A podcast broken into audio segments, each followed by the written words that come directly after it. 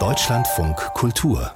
Kulturnachrichten im Zusammenhang mit dem Einbruch in das Grüne Gewölbe in Dresden hat die Staatsanwaltschaft einen weiteren Mann angeklagt.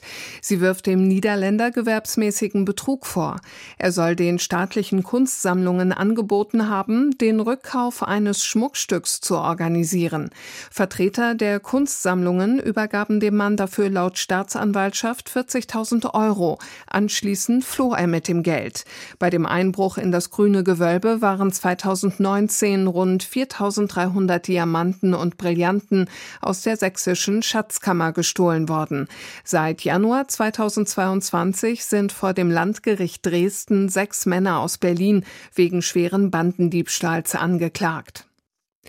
Im Krater des Vulkans Rano Raraku auf der Osterinsel im Pazifik hat ein Forscherteam eine Steinstatue entdeckt. Der sogenannte Moai sei in einem trockengefallenen See im Inneren gefunden worden, berichtete die Zeitung El Mercurio.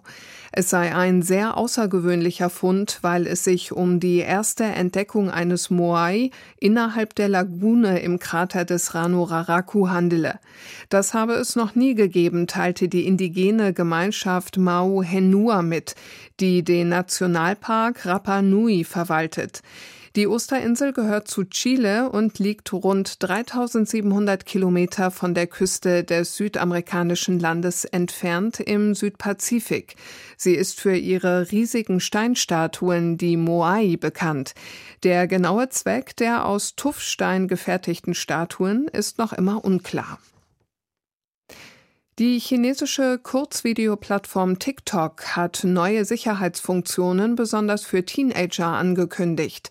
Diese sollen ihre Bildschirmzeit besser kontrollieren können, erklärte das Unternehmen. Es will auch Eltern von Minderjährigen ermöglichen, die TikTok-Nutzung ihrer Kinder stärker im Blick zu haben.